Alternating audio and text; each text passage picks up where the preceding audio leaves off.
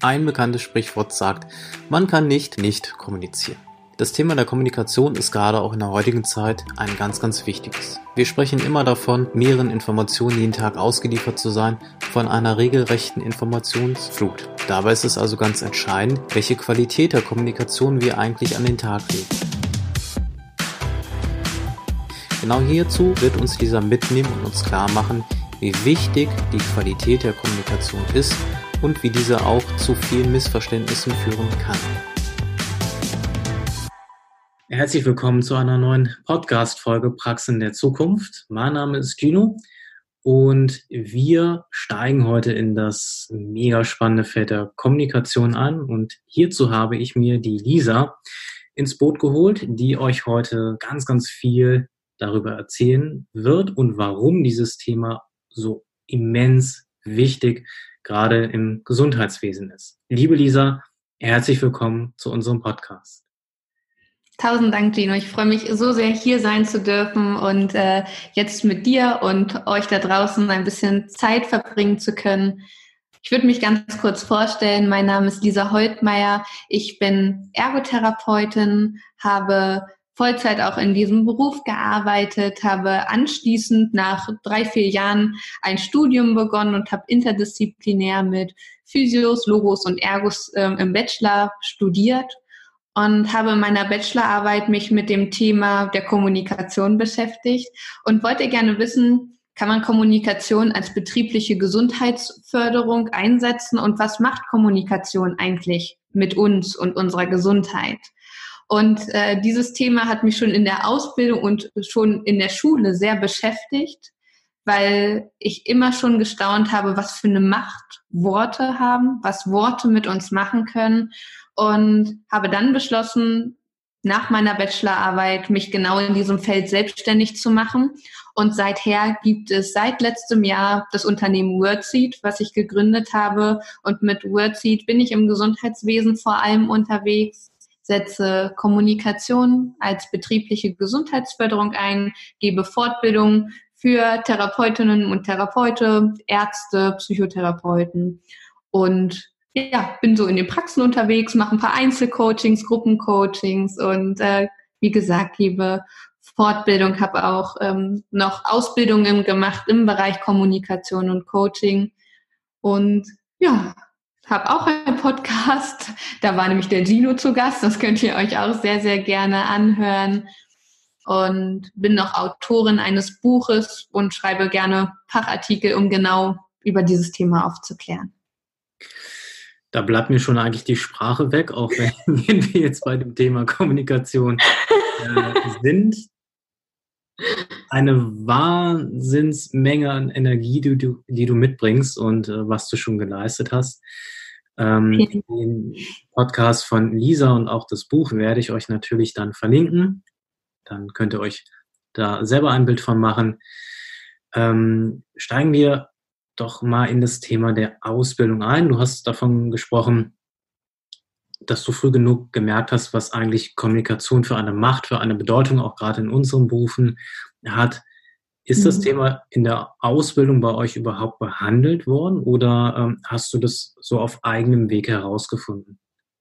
Mm, wir hatten das Thema Kommunikation im Feld der Psychologie, wurde das angesprochen. Mm. Wir haben viel über Kommunikationsmodelle gesprochen, also Schulz von Thun und Co. Mhm.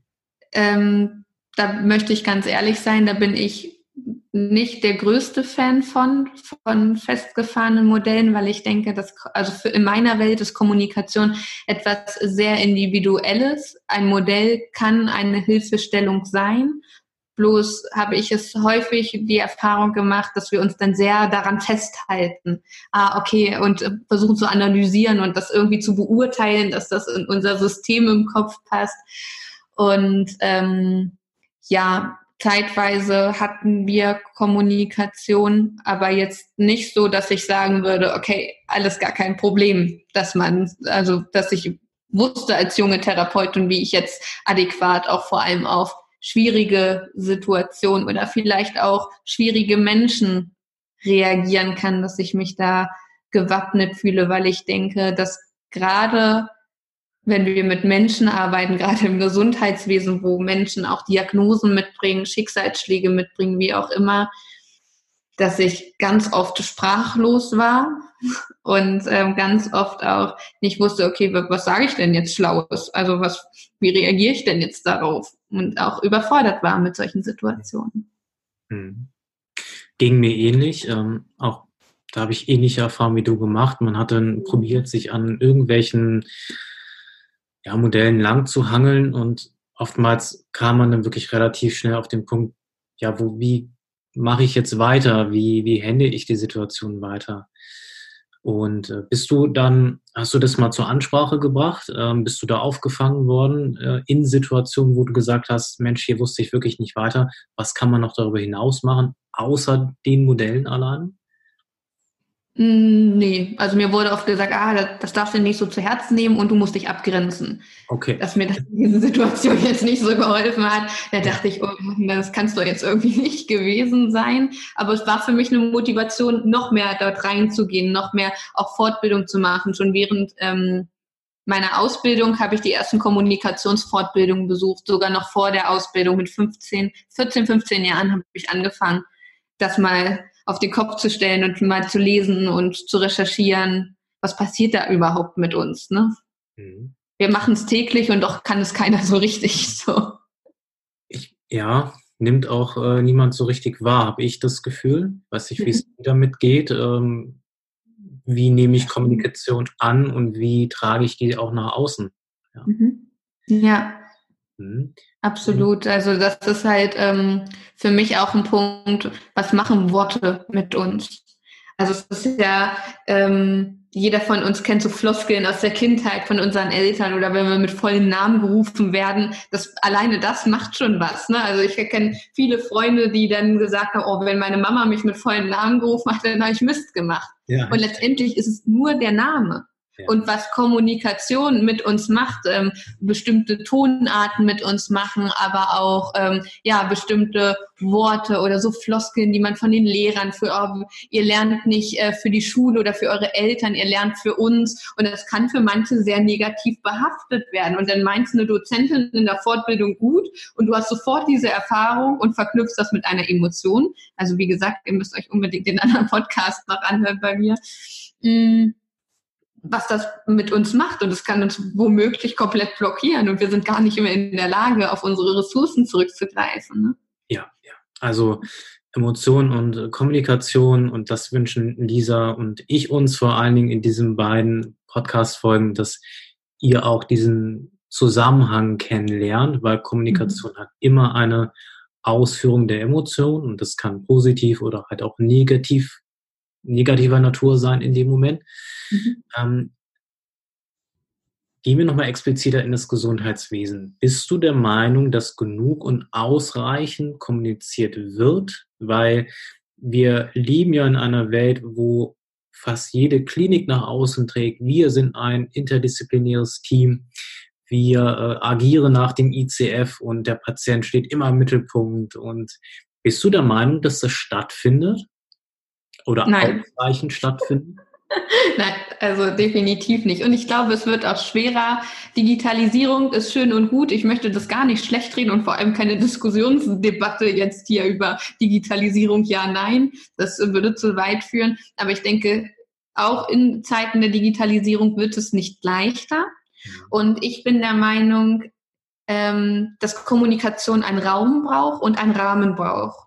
Und dieser Rahmen und dieser Raum ist oft gar nicht gegeben. Und das ist von vielen Faktoren einfach abhängig. Ich meine, man muss sich ja nur mal Worte wie Fachkräftemangel und äh, 30, 20 oder 45 Minuten pro Therapieeinheit ähm, mal auf der Zunge äh, zergehen lassen. Teamsitzungen wie einmal in der Woche, wo schon durchgehetzt wird, dass man bloß alles schafft, was man zu besprechen hat oder jeder kennt es vielleicht, einen Kollegen zwischen Tür und Angel noch in der Praxis sieht. Der eine will gerade zum Hausbesuch, der andere in die nächste Behandlung und ruft noch durchs WhatsApp, ah, was ich dir noch sagen wollte.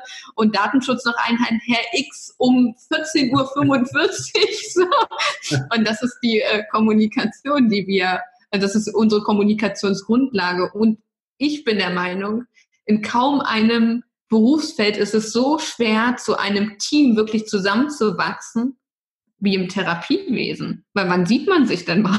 Also man, ich kenne eine Kollegin ähm, in der Praxis hatte ich eine. Wir haben uns richtig gefreut, wenn wir uns mal gesehen haben. Wir arbeiten aber in der gleichen Praxis und beide Vollzeit und wir haben uns zweimal die Woche gesehen. Wir sind uns förmlich um den Hals. Oh Mensch, wie geht's dir? Du warst ja gar nicht da. Doch. Ja, genau, weil man sich nicht sieht. Man ja. winkt vielleicht mal, aber das ist keine, Kom also bedingt Kommunikation. Ja, ich glaube, Zeit ist wirklich ein, ein ganz entscheidender Faktor, der nicht ausreichend stattfindet, sich auch vernünftig kommunikativ für eine Zeit zu nehmen. Und ähm, mhm.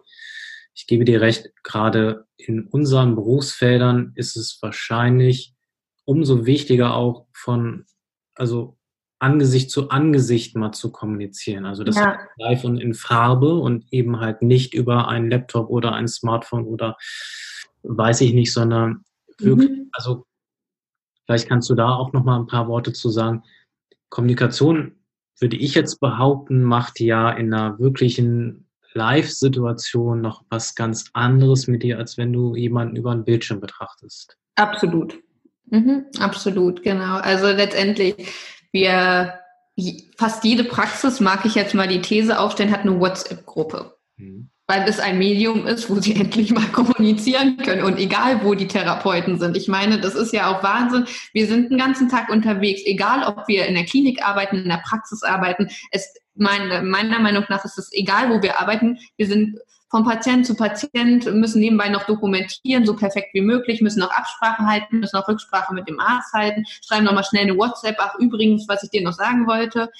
Hm, schwierig. Und ähm, die Qualität der Kommunikation sehe ich auch als schwierig, wenn dann mal Fortbildung, äh, Quatsch, Teamsitzungen sind, so habe ich die Erfahrung gemacht, wenn ich in den Praxen bin, dann muss erstmal so viel aufgeholt werden, weil sie sich so lange nicht gesehen haben, dass die Qualität der Teamsitzung gar nicht so ist oder gar nicht so gut sein kann, weil so viel aufgeholt werden muss, dass alle auf dem gleichen Stand sind, dann wird was vergessen vielleicht und ach, was wir noch besprechen wollten. Und Fazit in den Teamsitzungen, in denen ich auch äh, als Therapeutin sein durfte, als Angestellte, aber auch jetzt als Trainerin, merke ich immer wieder, die Zeit ist viel zu kurz. Ne? Es konnte gar nicht alles in der Intensität besprochen werden und die Bedürfnisse, die hinter Kommunikation stecken, die hinter Worten stecken, konnten gar nicht so gestillt werden. Auch was Worte letzten Endes ja mit uns anstellen können, wenn du das zum Beispiel ja zwischen Tür und Angel so äußerst. Wir mhm. hatten uns ja vor dem Interview ähm, viel darüber unterhalten, auch zu Patienten, die ein kommunikatives oder auch emotionales Problem haben und dann zu sagen, es tut mir leid, ich muss jetzt aber gehen, denn äh, mein nächster Patient wartet. Ne? Also, dass wir uns anfangen, die Frage zu stellen, das, was du richtig gesagt hast, ist das eine gute Qualität der Kommunikation? Wie könnte man es anders machen? Ja, also um, um nochmal darauf ähm, auf die Frage zuvor einzugehen, es ist ein großer Unterschied, ob ich jemanden vis-à-vis -vis gegenüberstehe, weil wir müssen immer davon ausgehen, wir Menschen sind sehr feinfühlig. Und ja, bei manchen ist es sehr gut versteckt. Dennoch nehmen wir ähm, Emotionen und Stimmungen wahr. Manche nennen es auch Schwingungen. Es ist mir gerade egal, wie du das nennen magst, aber ich glaube, du weißt, was ich meine. Du kommst in einen Raum und spürst schon so am Stimmungsbarometer, wie ist es gerade so. Und wenn du mit jemandem virtuell kommunizierst, fehlt diese Information. Und ich bin der Meinung, diese, äh, diese Information ist essentiell, dass du weißt, mit welcher Stimmung schreibt er das. Weil ich der Meinung bin, ich nehme es dir beispielsweise nicht so übel, wenn du mir so ein bisschen patzig was sagst und ich sehe, okay, dir geht's gerade nicht gut, oder du schreibst mir eine Nachricht, dann rege ich mich darüber auf, wie respektlos bist du denn? Das ist ein ganz großer Unterschied. Ja. Oder wir nehmen also Informationsdefizite, um das auch mal ähm, empirisch vorwegzunehmen. Man sagt ja oder ist der Meinung, ah, die Informationsflut macht uns so krank durch die Digitalisierung. Wir sind gestresst, Burnout etc. Richtig? eine, die Informationsflut macht uns krank. Aber die Techniker Krankenkasse hat eine ganz interessante Studie gemacht, was stresst Leute im Berufsalltag. 40 Prozent sagen das Informationsdefizit. Wow. Ich habe zu wenig Informationen. Und per WhatsApp oder wo auch immer gehen extrem viele Informationen flöten. Weil Informationen sind auch Emotionen. Ne? Wir brauchen die Emotionen als Information, um zu wissen, wo ordnen wir das ein. Und ähm, im therapeutischen Alltag, wenn ich in Praxen bin, die größten Konflikte oder Schwierigkeiten oder Leute, die unzufrieden sind, gestresst sind, ja, weil ihnen wichtige Informationen fehlen. Wie meint derjenige das zum Beispiel? Was ist los mit ihm? Wenn ich das nicht weiß, kann ich es nicht einordnen. Und ich behaupte, dass die meisten Therapeuten schon sehr empathisch sind. Aber wenn ihm die Informationen fehlen, nicht meine Gedanken lesen können wir leider Gottes alle noch nicht. Ne? Und deshalb kommt es auch gar nicht dazu. Aber ja, vielen Dank für diesen empirischen ähm, Einblick. Ähm, weil ich hätte jetzt, das wäre so, hast, hast du mir die nächste Frage im Prinzip schon äh, beantwortet. Ich hätte jetzt aus meiner Sicht gesagt, ja, okay, Kommunikation ja, aber wir, wir sind ja eigentlich viel zu viel kommunikativ unterwegs. Aber ja, es macht Sinn. Dann, ähm, du kannst ja, wie gesagt, auch körperlich kommunizieren über deine Körperhaltung. Mhm. Ähm, wenn wir uns jetzt hier gerade gegenüber sitzen, sehe ich ja nur einen Teil deines Körpers in dem Moment, aber nicht den Rest. Und du kannst ja auch jeder Mensch, das kennt ihr vielleicht selber, ähm, wenn er nervös ist, wippt mit dem Fuß oder spannt die mhm. Fingernöchel, genau. Wir sehen ja in dem Moment meist nicht alles und können auch darüber dann nicht komplett beurteilen, wie geht es demjenigen jetzt. Ne? Also, Richtig. Und das finde ich, möchte ich auch ganz, das sage ich auch in jeder Fortbildung, die ich gebe, ist mir ganz wichtig, wir werten ganz viel, weil ähm, da wären wir wieder bei den Kommunikationsmodellen. Ah, die und die Körpersprache heißt XY. Mhm. Bin ich auch kein Verfechter von, weil zum Beispiel in ganz vielen Fachbüchern steht auch, wenn ein, dein Gesprächspartner verschränkte Arme hat, dann ist er ablehnend, abweisend. Und ich möchte euch sagen, es gibt wirklich Leute, die finden das bequem, so zu sitzen. Ja, oder sind interessante und, Haltung, ne? Ja. Ja. ja, ohne das mal abwerten zu wollen, weil dann viel, ah, das Unterbewusstsein, ne? Ja, das Unterbewusstsein arbeitet viel. Dennoch glaube ich, dass es, ähm, dass es, dass wir vorsichtig sein sollten mit unseren Bewertungen, Beurteilungen, dass wir meinen, dass wir wissen, wie derjenige es fühlt oder wir sehen nur Nuancen. Und es fällt mir ganz oft auf, wenn ich auf Bühnen spreche vor mehreren Leuten und die Menschen sagen, oh Lisa, das ist ja alles so einfach und du bist ja auch überhaupt nicht aufgeregt und es fliegt dir alles so zu. Und dann sage ich immer, stopp. Also das habe ich zu Gino schon im Vorgespräch gesagt, ich bin todesaufgeregt. Mir schlägt das, das Herz bis zum Hals, weil es mir auch so wichtig ist, diese Botschaft gut vermitteln zu können, also in meiner Welt gut. Und ähm, wir versuchen zu oder meinen zu bewerten, wie es anderen geht. Dabei denke ich, sehen wir oft nur Nuancen. Das, was uns übrig bleibt, ist zu fragen. Ich habe gerade den Eindruck, hey, du bist gar nicht aufgeregt. Stimmt das? Und dann kann ich sagen, äh, nee. Stimmt nicht, aber schön, dass du das Gefühl hast, dass ich da so souverän bin. Ganz andere Kommunikation als, ach, dir fliegt ja alles zu und ähm, für dich ist das sowieso kein Problem. Das könnte auch als Angriff gewertet werden. Du weißt es nicht. Ne?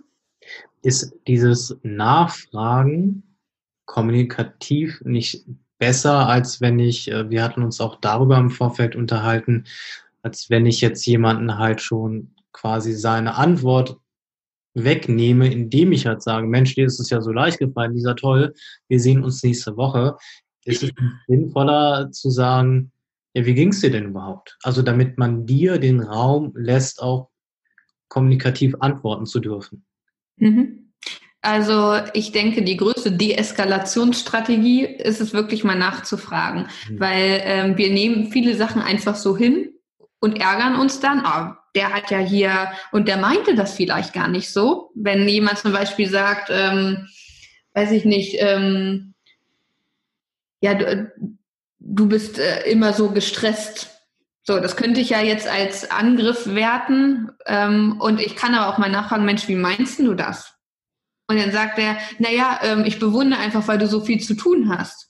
Ein ganz anderer kommunikativer Ausgang, als ich, wenn ich sage, hey, ich bin überhaupt nicht gestresst, wirklich so gestresst und eine Diskussion da anfache. Deshalb denke ich, ähm, frag doch mal nach. Ich habe gerade den Eindruck, äh, du bist hier gerade ziemlich unter Feuer. Stimmt das? Mhm. Oder wenn ich vermeintlich angegriffen werde, ah, du bist auch immer so überpünktlich, ähm, kann ich ja fragen, Mensch, wie meinst du das? Und dann stellt sich oft raus, naja, du, äh, du hast echt ein gutes Zeitmanagement. Der meinte das gar nicht böse, aber erstmal sitzt du da und äh, zuckst zusammen und denkst dir, oh Gott. Deshalb, also ich finde Fragen, wer fragt, der führt. Ja, okay. Der lenkt das Gespräch. Deshalb, wenn du dir unsicher bist oder dich wirklich angegriffen fühlst, frag doch mal nach. Und manche Leute sind erschrocken, hä, so meinte ich das gar nicht. Na, dann sag's doch nicht so. Ne? da sprichst du einen ganz wichtigen Punkt an. Wir haben neulich in der Praxis, das heißt neulich vor ein paar Monaten, hatte ein Kollege eine Studie gelesen, wenn ich es richtig in Erinnerung habe, die klar kristallisierte Menschen, die ihren Daumen in der Handinnenfläche haben, äh, neigen mehr zu einer depressiven Phase. Und dann haben, oder wenn sie sich unterhalten. Und dann haben teilweise Kollegen angefangen, wenn es Menschen gab, die so dieses ne, ich unterhalte mich, mache eine Befundaufnahme, die das gezeigt haben, die dann drauf und dran waren zu sagen, ah, naja, okay, schwingt da jetzt eine Depression mit ja oder nein? Also auch nochmal vielen Dank für deinen Einwurf, weil ich glaube, genau das ein Problem ist. Man schaut in dem Moment ja nur aus seiner Perspektive auf das Geschehen. Aber wie sieht denn überhaupt die andere Perspektive aus? Ich glaube, das ist etwas ganz wichtig und Entscheidendes, ähm, jemanden den Raum, die Zeit zu lassen, sich auch kommunikativ mit, ähm, ja, sich, sich äußern zu dürfen in dem Fall. Ja. Ja. Absolut. Und ich glaube, dass ähm, ich möchte da gar keinem draußen Vorwurf machen, was ich äh, dir vorhin auch kurz schon gesagt habe. Ich glaube, wir wurden auch so ein bisschen in die Richtung gedrillt von unserer Gesellschaft, ne? weil natürlich haben wir eine gute Antwort und auch gerade als Therapeuten, insbesondere in dem Feld, habe ich ganz oft in Fortbildung, dass Teilnehmerinnen und Teilnehmer sagen, ja, ich muss das doch erkennen um Himmels Willen, nein. Mhm. Weil oh, wir müssen doch so empathisch sein und den Patienten da abholen, wo er steht. Und dann denke ich, wenn du aber nicht weißt, wo er steht, kannst du ihn auch nicht abholen. Und das ist einfach dieser Druck, den wir uns selbst machen, aber auch unsere Gesellschaft uns macht. Wir erkennen, wie es demjenigen geht. Ähm, und wissen dann eine schlaue Antwort, weil wir so erzogen wurden in der Schule schon, wenn der Lehrer fragt, natürlich wissen wir eine schlaue Antwort. Und nein, es gibt Situationen und da, ähm, das habe ich zu Gino vorhin auch gesagt, als Kommunikationstrainerin bin ich auch manchmal sprachlos und denke mir, oh, das macht mich jetzt betroffen oder dann verbalisiere ich das auch so oder weiß ich gerade gar nicht, was ich dazu sagen soll, das berührt mich. Und dann bin ich ganz bei mir. Das, ähm, und das stehe ich zu das würden andere Kommunikation, äh, Kommunikationstrainer vielleicht anders machen. Das ist völlig okay. Für mich ist es ein guter Weg. Mhm, mhm. Ja, auch dieses sprachlos sein zu dürfen, ist ja trotzdem eine Art der Kommunikation. Ne? Absolut. Und ähm, man kann nicht nicht kommunizieren. Das ja. viele, viele schon gehört haben. Und ja, das stimmt ja irgendwo. Ne? Kommunikation läuft ja auf so vielen Kanälen und muss nicht nur sprachlich bedingt sein, sondern auch körperlich oder Gestik, Mimik, was auch immer. Ähm und ich glaube, das sind so, so Sachen, da würde ich als nächstes gerne einsteigen. Wir Therapeuten sind ja nun jeden Tag und auch in unserer sozialen Rolle ähm, zum Thema auch der Emotionsflut viele geben das ja auch an, ja, ich bin den ganzen Tag auf der Arbeit, ich äh, unterhalte mich den ganzen Tag mit Menschen, ich interagiere den ganzen Tag mit Menschen, dann komme ich nach Hause und dann interagiere ich noch mit meiner Familie, mein Kanal ist voll, ich kann nicht mehr. Mhm. Also das ist eine häufig mir entgegengebrachte Aussage, die ich bekomme. Wie, mhm. wie siehst du das? Mhm. Ich kann das sehr gut nachvollziehen. Also es ist ähm, ja, da für sich auch einen Kanal zu schaffen, das auch äh, rausfließen zu lassen. Das ähm, geht mir auch so nach einem nach einem langen Tag, wenn ich viele Coaching-Sessions habe, viel erzählt habe, gerade acht Stunden Fortbildung, ich bin gefühlt leer gesammelt.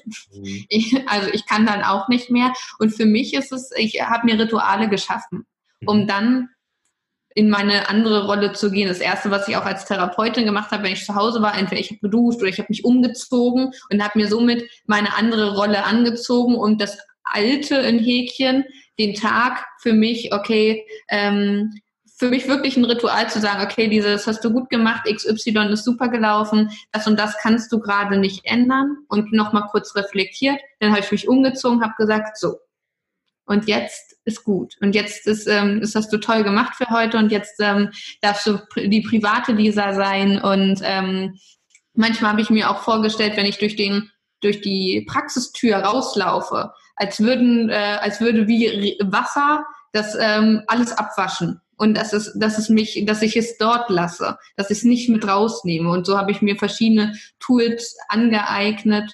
um es dort zu lassen und wirklich meine Rollen unterscheiden zu können. Das sind äh, ja schöne Tipps und auch so das Ganze sich nochmal visuell vor Augen zu führen.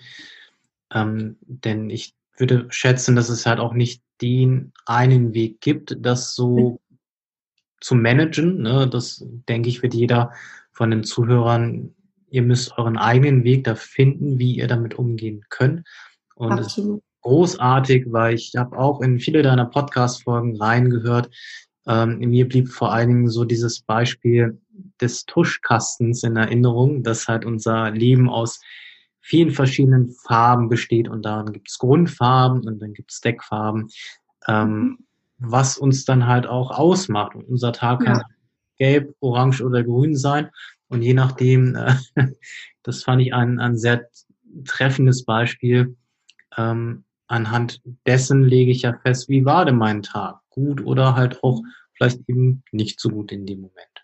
Ich denke, es kommt auch ein bisschen drauf an, wie wir das bewerten, wo ja. wir unseren Fokus drauf legen. Ich habe ähm, die Erfahrung gemacht, wenn ich im Praxis unterwegs bin und mich ähm, in diesem Team ein bisschen einste und da mal reinfühle, dass ähm, Therapeuten, insbesondere Therapeuten, Therapeutinnen und Therapeuten, sehr streng zu sich sind, sehr streng mit sich sind, mit ihren Leistungen sind, sehr kritisch sind, was letztendlich sowohl gut ist, um sich weiterentwickeln zu können, aber sehr hemmend sein kann ah, das geht noch besser, ich bin nicht gut genug, ich muss noch die Fortbildung machen, die Fortbildung, um noch besser zu sein, noch besser und dem Patienten helfen zu können. Oh, ich habe noch nicht genug geholfen und ähm, oh, jetzt bin ich schon wieder so kaputt. Es waren doch erst acht Patienten heute, wo ich mir denke, hörst du dich reden?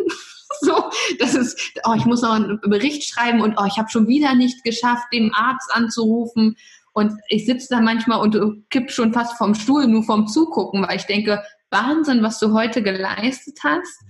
Und ähm, das, das ist ähm, ja die Kommunikation, wie wir mit uns selbst umgehen, so unfassbar streng, dieses Funktionieren müssen. Und das macht uns krank. Deshalb auch der Aspekt Kommunikation in uns im inneren Dialog. Wir kommunizieren auch immer mit uns. Wir kommentieren ständig Sachen, die wir tun, als hätten wir uns so einen Stadionsprecher gewünscht, der Schritt und Tritt immer das sagt, was wir tun. Oh, das konnte ja schon wieder nur dir passieren. Ah, das, du bist so blöd, oh, hast dich schon wieder verschrieben. Dass das nicht förderlich ist, gut. Aber auch im Außen. Wir, auch wenn wir sprechen, macht das was mit unserer Gesundheit. Nicht nur die Dialoge oder der, die Worte, die von außen kommen, sondern auch die Worte, die wir an andere weitergeben. Also unser Unterbewusstsein schläft nie. Ne? gerade im Therapiewesen dürfen wir daran arbeiten, wie wir mit uns sprechen. Würdest du sagen, dass das zu wenig stattfindet? Die Kommunikation mit sich selber, gerade in, in solchen Berufen, dieses sich Erfolge kommunikativ klar zu machen und auch mal schlechte Situationen zu sagen, ist es okay in dem Moment oder ich muss jetzt mal mit mir in einen Dialog gehen? Kommt das zu kurz? Ich denke, die gesunde Kommunikation kommt zu kurz. Die mhm. wertschätzende, positive Kommunikation, weil es ist unsere eigene Entscheidung, wo wir am Ende des Tages unseren Fokus drauf legen. Und wenn ich Reflexionsrunden mit äh, therapeutischen Teams gemacht habe, wir mussten erstmal ein paar Stunden zusammen ähm, arbeiten, bis am Ende des Tages rauskam, oh, das haben wir gut gemacht und das war gut. Natürlich soll man nicht alles schönreden, um Himmels Willen, da will ich gar nicht drauf hinaus, aber ich denke, es hat genauso seine Erwähnung und seinen Platz verdient, genau das auch sagen zu können. Ähm, das Team wertschätzend ähm, anzusprechen, als auch sich selbst, dass wir unseren Fokus wieder mal ins Gleichgewicht bringen. Weil momentan habe ich das Gefühl, wir sitzen abends zu Hause, ah, das hätte ein bisschen besser klappen können. Da habe ich auf jeden Fall noch Potenzial. Das ist alles schön und gut, dass ihr das reflektiert. Bloß was könnt ihr gut? Wo seid ihr genug? Weil ich denke, ihr seid genug. Immer mehr Fortbildung. Das ist toll, dass ihr euch weiterentwickeln möchtet. Nur denke ich, dass am Ende des Tages auch das entscheidet, wie ich den Tag bewerte und ob ich mich selbst abwerte oder auch mal sage, boah, ich glaube, das Gespräch äh, hat dem Patienten gut getan. Und das habe ich gut gemacht. Und da die positiven inneren Dialoge, sich selbst dabei mal zu ertappen, wann wir abwertend mit uns gesprochen haben. Weil ich möchte dich einladen, dir mal Gedanken zu machen, so wie du manchmal mit dir selbst sprichst. Würdest du so auch mit deinem Freund oder deiner Freundin sprechen? Ich glaube nicht. Hm. Ich glaube nicht, du würdest so oft zu deinem Freund oder deiner Freundin sagen, oh, du bist aber auch dumm. Ah, das ist ja wieder typisch, ne? Das hast du mal wieder nicht hinbekommen. Ah, das geht aber besser. Wenn du irgendwas gut gemacht hast, ganz oft werten wir das dann ab. Jemand sagt, ach, das, das haben sie so toll gemacht und in unserem inneren Dialog, naja, so toll war das auch nicht. Und dann musst du dir mal vorstellen, deine Freund oder deine Freundin kommt abends zu dir und oh, das und das habe ich gut gemacht und du sagst, ja, so toll war das auch nicht. Das macht, ich glaube nicht, dass wir das machen. Und warum machen wir es dann mit uns? Ja. Wir erwarten ja auch ein Stück weit, dass andere Leute respektvoll mit uns umgehen. Warum in Gottes Namen gehen wir dann nicht respektvoll mit uns selbst um? Vielen Dank. Das hast du unheimlich gut auf den Punkt gebracht. Und liebe Zuhörer, was euch jetzt mit Sicherheit brennend interessieren wird, was, was kann man machen dagegen, wenn man sich wirklich ertappt. Wenn ich mich wirklich am Ende jeden Tages ertappe, dass ich so in den Dialog mit mir gehe. Mhm. Hast du da eine Möglichkeit? Wir hatten uns ja auch da schon unterhalten. Das Patentrezept wird es nicht geben. Das sei schon mal mhm. vorweg gesagt. Aber was gibt es vielleicht trotzdem für Möglichkeiten, da eine Veränderung zu erreichen? Gut ist ja dann schon mal, dass du dich dabei ertappst. Mhm. Ich denke, es wertfrei anzunehmen. Mit wertfrei tue ich mich manchmal ein bisschen schwierig, weil wir, ob wir wollen oder nicht, immer ein Stück weit bewerten. Ähm, alleine, weil wir es vergleichen mit anderen Situationen zum Beispiel oder unser Unterbewusstsein da ganz aufmerksam ist und da Protokoll führt. Aha, aha, okay, so war das. Ähm, äh, ist es ein guter Anfang, okay, du stellst es fest und dann mach dich nicht fertig dafür sondern ähm, such dir vielleicht ein Ritual, wenn du ins Auto einsteigst, mach dir schöne Musik an, wenn du nach Hause fährst oder such dir wirklich mal ähm, ein Ritual, wenn du in der Bahn sitzt oder wie auch immer auf deinen Weg oder morgens, wie auch immer, dass du selbst mit gesunden inneren Dialogen arbeitest, dass du für dich Sätze sagst, die dir gut bekommen. Ich bin zum Beispiel, bevor ich äh, morgens in die Praxis gefahren bin, habe ich mich wirklich wie so ein Briefing morgens, bevor ich meine Haustür aufgemacht habe, um das Haus zu verlassen, ein ganz klares Ritual. Und egal, was heute passiert, ich werde mindestens einem Menschen ein Lächeln ins Gesicht zaubern, ein gutes Gefühl geben und dafür lohnt es sich. Und das kann ich. Oder ähm, dass ich morgens wirklich, heute wird ein guter Tag und ich werde dafür beit, äh, dazu beitragen. Oder ähm, bis heute mache ich das seit Jahren morgens, dass ich mich wirklich auf den Tag einstimme und mir auch selbst sage, ich bin gut so wie ich bin. Ich bin genug. Und das sind Sätze, die fühlen sich am Anfang ein bisschen komisch an. So ging es mir zumindest. Ich habe mir auch im Spiegel angeguckt und dachte, Lisa, was machst du hier eigentlich? und jetzt ist es ja, ich meine, ähm, wir wissen, das Hirn kann nicht so richtig unterscheiden zwischen Fake und Realität. Das ist immer so ein bisschen schwammig. Und dein Hirn glaubt das irgendwann. Und dann kommst du in Situationen und dein Hirn denkt sich und dein innerer Dialog, oh, richtig gut. Und genau dahin können wir, das ist eine Art Autosuggestion. Und dass du dich selbst darauf trainierst, mal in Richtung Positivität zu gucken und selber mal für dich ähm, am Ende des Tages, dein Stolz des Tages zum Beispiel? Worauf bist du stolz? Dass du ganz bewusst für dich, manche führen eine Art Tagebuch oder Journal, in dem sie ihre Gefühle auch aufschreiben, dass du für dich reflektierst, wenn du nach Hause fährst oder dich wirklich mal in Ruhe hinsetzt. Worauf bist du stolz? Was hast du richtig gut gemacht? Und ich verspreche dir, egal wie beschissen manchmal der Tag ist, es wird dir eine Sache einfallen, die richtig gut war. Und je mehr du deinen Fokus darauf lenkst, desto gesünder und zufriedener wirst du auch sein, weil dir dann auf einmal immer mehr Sachen auffallen, weil du auch während des Tages schon deinen Fokus darauf legst, auch unterbewusst teilweise, mh, hm, was gut läuft, weil du ja am Ende des Tages dein Ritual hast, oh, worauf bin ich heute besonders stolz? Und dieser Stolz des Tages, das ist auch die beste Gesundheitsförderung, die du für dich tun kannst. Also im Prinzip ein Stück weit seine Superheldenfähigkeit zu erreichen. Richtig, genau. Erkennen, wo liegt meine Superkraft? Hm. Ja, dass du ähm, dir selbst Rituale schaffst, also auch mit Autosuggestion zu arbeiten, dass du nicht so streng zu dir bist. Ich habe mich viel auch früher über Leistung definiert, ah, das muss noch besser gehen, das reicht noch nicht, wo viele schon gesagt haben, hey, Lisa, das hast du gut gemacht. Ach, Quatsch, ne? so ein Blödsinn, das war noch nicht gut, das war gerade mal mittelmäßig. Und ähm, durch diese Autosuggestion kann ich mich jetzt so freuen, auch über Kleinigkeiten. Ich kann stolz sein, ohne mich komisch zu fühlen, ohne dass ich das Gefühl habe, oh, das ist aber arrogant. Nein, ich bin stolz auf das, was ich tue. Und ich denke, wir alle sollten dieses, diesen gesunden Stolz in uns ähm, haben und einfach mal schauen, was leisten wir denn eigentlich 24-7?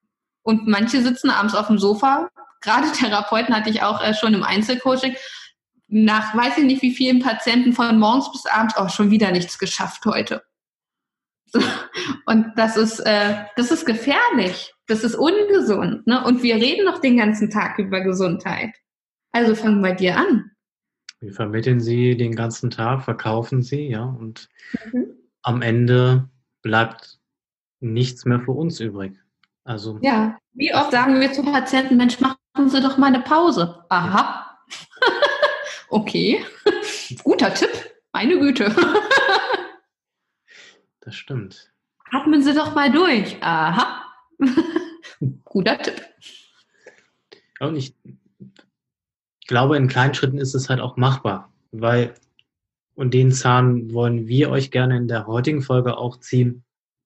Ähnlich wie mit dem Sport. Viele denken dann immer, Sie müssten Stunden investieren, um genau solche Erkenntnisse zu bekommen, etc. Mhm. etc. Und müsst sich jetzt, also bitte, bitte stürzt euch jetzt nicht in tausend Gesundheitscoaching-Einheiten oder oh überlegt von vornherein, Gott, jetzt muss ich mein Leben umkrempeln. Das, was du ja gerade gesagt hast, es geht mit Sicherheit auch in kleinen Schritten mal durchzuatmen, sich mal hinzusetzen und zu sagen, mhm. wow, jetzt habe ich hier drei Stunden nur am Patienten gearbeitet. Das ist schon eine Leistung. Also ja. auch wirklich in kleinen Einheiten. Richtig, genau. Und das ist halt auch äh, das Geheimnis, der Weg der kleinen Schritte. Das ist, wir haben oft den Anspruch, auch von heute bis äh, auf morgen mache ich alles anders. Neujahrsvorsätze sind ein Klassiker, habe ich ganz oft im Coaching. Mm, und dann oh, nächste Woche und dann mache ich dreimal die Woche Sport, dann mache ich jeden Morgen meine Meditation und dann mache ich noch Yoga und das sind wundervolle Vorsätze, aber meine Erfahrung zeigt einfach, die meisten Menschen setzen es unfassbar unter Druck. Und dann kommen nämlich innere Dialoge. Ah, siehst du, schon wieder nicht meditiert und Yoga gemacht morgens, dann wolltest du noch Öl ziehen und deine Karten legen und keine Ahnung, weiß ich nicht. Ne? Und dann wollte es eigentlich noch zum Sport gehen. Das ist also manche Vorsätze, das ist ein Fulltime-Job, wenn ich mir das manchmal anhöre, wenn ich frage, was sind denn deine Ziele, was möchtest du gerne ändern? Das ist, das ist utopisch, das schafft keiner von uns. Und dann kommt dieser Glaubenssatz, ach, ich bin aber auch undiszipliniert. das ist äh, unglaublich. Fang mit einer Sache an. Vielleicht, dass du dir einen Satz aussuchst, den du dir gerne morgens sagen möchtest. Oder dass du dir ein Ritual schaffst, oder abends überlege ich mal, was ist denn mein Stolz des Tages? Oder schreib mir das auf. Und dann tust du schon eine Menge für dich. Oder was äh, du gerade gesagt hast, nach drei Patienten oder nach jedem Patienten einmal durchatmen, oder fünf Atemzüge mal ganz bewusst, dass man mal wieder im Hier und Jetzt ist, weil wir stellen uns im Minutentakt auf so unterschiedliche Menschen ein und äh, wissen abends gar nicht mehr, wie wir heißen. also ähm, wirklich mal uns das bewusst zu machen. Und ich glaube, mit, der Be mit dem Bewusstmachen tun wir schon eine Menge für uns. Und es muss halt eben nicht der Fulltime-Job nebenbei mit Meditation und Sport und gesunder Ernährung. Heute habe ich schon wieder nicht gekocht. Ähm, mhm. Oftmals gar nicht sein. Ja, vielen mhm. Dank auch für deine, deine persönliche Erfahrung, dass du die geteilt hast. Denn es ist ein, ein großer Bestandteil auch schon in der Ausbildung, dass du auf dem Weg mitbekommst, jeder Patient muss erfolgreich aus der Behandlung gehen, er muss schmerzfrei sein, er muss sich das Bobot-Konzept ist immer der Auffassung, dass du in jeder Behandlung einen Effekt sichtbar und auch für den Patienten spürbar leisten musst. Mhm. Nein, nein. Und die Leistungsverbesserung oder ein Erfolg, wie auch immer ihr das definieren möchtet, kann so unterschiedlich sein. Das kann auch einfach nur in Gedanken sein, dass der Patient euch ein nettes Wort beim Herausgehen sagt. Mhm. Ähm, und das auch selber anzuerkennen und sich ja darüber zu freuen und darauf stolz zu sein, das ist ein ganz entscheidender Punkt. Und ich glaube, das, was ihr jeden Tag leistet, ist nicht immer sichtbar. Es passiert so viel im Innen mit den Worten, die ihr sagt. Und ich bin der festen Überzeugung, dass man ähm, durch gezielte Kommunikationsintervention auch Behandlungserfolge begünstigen kann ihr sollt nichts versprechen, um Himmels Willen, aber dass man wirklich mal, das werdet ihr alle aus dem therapeutischen Alltag kennen, mit dem Patienten mal reflektiert. Auf was sie wissen sie noch, wo wir uns kennengelernt haben, was da alles passiert ist. Und auf einmal wird dem Patienten bewusst, meine Güte, das ist ja wirklich Wahnsinn. Auf einmal kommt eine ganz neue Motivation raus, wo man sich manchmal als Therapeut denkt, hä, das muss der noch merken, so dass es schon besser geht. Aber weil man oft, und das kennen wir alle, in unseren eigenen Gedankenkreisen sind wir so gefangen. Wir, wir, wir sehen manchmal den Wald vor lauter Bäumen nicht mehr und dann kommt irgendjemand von außen und dreht uns mal und dann gucken wir in eine andere Richtung und denken uns so, okay, krass. Warum habe ich das nicht mitbekommen? ja. Ja, oder was in, in diesen Arbeitsprozessen, in denen man halt drinsteckt, ne, weil du das auch gerade so treffend gesagt hast, wir definieren uns sehr, sehr stark über Leistung und sich mal umzudrehen und zu sagen, wow, was habe ich jetzt hier für einen Weg überhaupt schon zurückgelegt? Ähm, mhm. Ganz, ganz entscheidender Faktor. Und auch dazu möchte ich allen Therapeuten oder allen Therapeutinnen das klar machen und sie dazu einladen, auch zu sagen, Mensch, seit einem Jahr sind sie jetzt schon hier und das und das haben wir schon erreicht und ähm, wir dürfen stolz auf uns beide sein und auch dieses Team wieder zu sehen, gerade wenn ihr im Gesundheitsbereich arbeitet, ihr seid ja ein Team mit dem Patienten. Das heißt, mhm. Von euch beiden ist ein gewisses Vorankommen auch abhängig. Und Richtig. Ihr dürft ein Teil des Erfolges sein. Ihr dürft euch das zugestehen. Das ist ja. Und äh, vielen Dank Lisa, für, für diese immens wichtigen Hinweise, weil gerade Kommunikation bedingt nun mal Emotionen und andersherum. Absolut.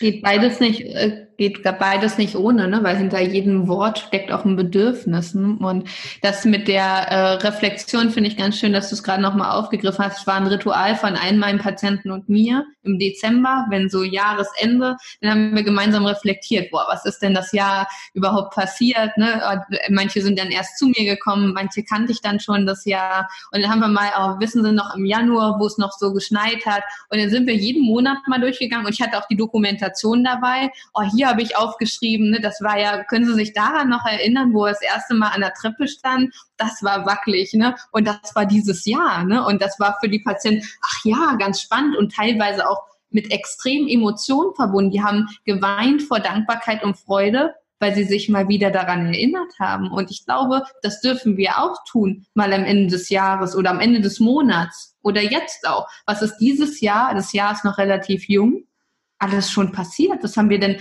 alles schon gewuppt? Mhm. Wie viele Behandlungseinheiten habt ihr gerockt? Wie viel ähm, habt ihr schon für, äh, getan und was ist eigentlich alles so Positives passiert? Macht euch das mal bewusst. Und ihr werdet äh, feststellen, boah, erst zwei Monate um, meine Güte. Schon eine Menge passiert, ja. Mhm. Die letzte Frage wäre von meiner Seite aus, ähm, was würdest du uns heute mit auf den Weg geben, wie wir kommunikativ uns selber oder anders gesagt auch anderen gegenüber etwas äh, nicht leistungsärmer, aber etwas mit, mit weniger Druck gegenübertreten. Formuliere ich das mal so. Mhm. Eine schöne Frage, vielen Dank. Mm, für mich ist das Kernthema, womit ich mich auch mit Wordseed beschäftige, also Worte sehen. Was möchtest du ernten? Und ich glaube, mit Worten können wir eine Menge ernten. Und das Kernthema, mit dem ich mich beschäftige, ist gesunde Kommunikation. Wann ist Kommunikation gesund?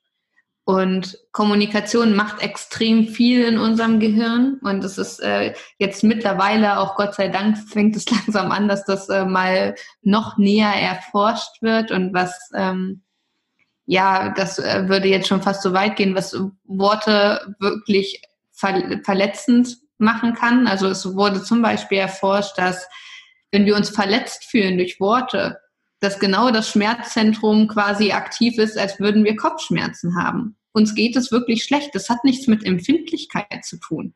Das macht wirklich physiologischen Schmerz. Das meine ich mit Worte haben Macht. Und wir alle können daran arbeiten, an unserer Wertschätzung.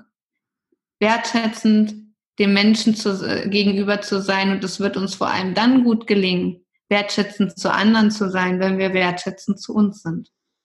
Und wir, wir alle wünschen uns, gesehen zu werden und anerkannt zu werden. Wir alle wünschen uns insgeheim auch Wertschätzung zu bekommen, dass mal jemand was Nettes zu uns sagt. So ein Lob tut uns allen gut und das brauchen wir nicht verleugnen. Und wenn du dir das wünschst, ein Lob, dann fang an. Sei du selbst die Veränderung, die du dir wünschst. Wenn du dir Respekt wünschst, dann sei respektvoll. Wenn du dir ein Lob wünschst, dann lobe doch selber mal. Und ich bin der festen Überzeugung, all das kommt zu uns zurück. Und Wertschätzung ist sogar auch schmerzstillend, weil Endorphine ausgeschüttet werden. Und Endorphine sind ja nun mal ähm, ja schmerzstillende Hormone unter anderem auch. Es wird Dopamin ausgeschüttet. Wir fühlen uns gut. Ähm, es wird auch eine gesunde Form von Adrenalin ausgeschüttet. Wir sind leistungsfähig. Es wird sogar Oxytocin ausgeschüttet. Das heißt, wir spüren eine, eine Bindung zu demjenigen. Wir tun etwas für die Beziehungsfähigkeit. Und das alles, weil wir mal was Nettes sagen. Und das muss man sich mal überlegen. Und wenn wir anfangen, nett zu uns zu sein und wirklich auch sehr wertschätzend mit unserem Umfeld umzugehen, bewusst wertschätzend, dann können wir eine Menge drehen und ich glaube auch die Beziehungen, die wir auf der Arbeit führen, die sozialen Beziehungen, werden sich ändern. Deshalb ist meine Einladung an jedem, der da draußen zuhört, wenn du den nächsten Tag zur Arbeit gehst oder jetzt gleich zur Arbeit gehst, je nachdem, wann du diesen Podcast hörst, dann such dir doch mal einen Kollegen oder eine Kollegin und sage mal das, was du denkst. Wenn du, wir denken ganz oft, oh, der macht das aber auch toll. Oder wenn ich den mit dem Patienten zusammen sehe, boah, da habe ich richtig Respekt oder geht mir das Herz auf oder oh, der, die kriegt das alles so gut unter einem Hut. Das denken wir. Warum? In Gottes Namen sprechen wir es nicht aus. Wir brechen uns ja wirklich keinen Zacken aus der Krone. Und da ist meine größte Einladung und du wirst staunen, was das mit dir macht und was das auch mit dem Team macht wenn diese Stimmung sich verbreiten darf. Und genauso ist es, wenn negative Stimmung ist. Es ist wie ein fauler Apfel im Korb. Irgendwann werden alle Äpfel faul. Sei du selbst die Veränderung, die du dir wünschst. Vielen, vielen Dank für diese wunderbaren Abschlussworte und ich bin mir sehr sicher, dass es, dass alle Zuhörer, die jetzt diese Folge hören, etwas mitnehmen können und vollkommen egal, wo ihr gerade seid, ob ihr auf der Arbeit seid, ob ihr privat unterwegs seid, euch bewusst, wie wichtig Kommunikation ist mit euch und gegenüber anderen. Ja. Und Vielen, vielen Dank, Lisa, für dieses super spannende Interview und ähm, ich möchte auch versuchen, da nochmal dein, dein Thema mehr an, ja, dass mehr Leute sich wirklich dafür interessieren, denn du hast einen ganz, ganz wichtigen Bereich, den du berührst, den du behandelst. Und ähm, ich möchte dir an dieser Stelle meine Wertschätzung aussprechen. Du leistest wirklich äh, großartige Arbeit, ganz, ganz wichtige Arbeit, denn Kommunikation ist nun mal ein Bestandteil von uns Lebewesen. Wir sind soziale Menschen und die ist sogar noch viel krasser in Gesundheitsberufen verankert. Und von daher wünsche ich dir jetzt vom Herzen viel, viel mehr Aufmerksamkeit und vor allen Dingen aber auch, dass du deine Freude an deinem Tun nie verlierst. Und ähm, freue mich, wenn wir bald wieder voneinander hören. Und vor allen Dingen vielen Dank für deine wertvolle Zeit. Ja, tausend Dank für deine wundervollen, wertschätzenden Worte. Ich äh, freue mich wirklich sehr darüber und es berührt mich sehr. Und auch vielen Dank, ähm, dass ich hier in deinem Podcast zu Gast sein durfte, dass ich noch mehr Menschen erreichen durfte, weil das ist genau das, was ich mir so sehr wünsche. Und ähm, vielen Dank für diesen angenehmen Austausch. Und ich möchte euch da draußen nochmal einladen. Guckt gerne im Wordseed Podcast vorbei. Da hat der Gino über ähm, Emotionen gesprochen im Interview. Das ist so kraftvoll. Und ich glaube, wenn wir alle eine Kleinigkeit ändern und uns öffnen, dann können wir da draußen, wir haben eine Menge Probleme da draußen, glaube ich, aber da können wir auch zusammen eine Menge wuppen. Das definitiv. Ich werde auch äh, von dir natürlich den Link zum Podcast verlinken und auch dein Buch verlinken, damit wirklich viel mehr Menschen diesem Thema Aufmerksamkeit zollen. Und lasst uns also kommunikativ dieses Thema nach außen tragen. Liebe Lisa, vielen Dank für deine Zeit und äh, bis bald. Tausend Dank. Tschüss. Tschüss.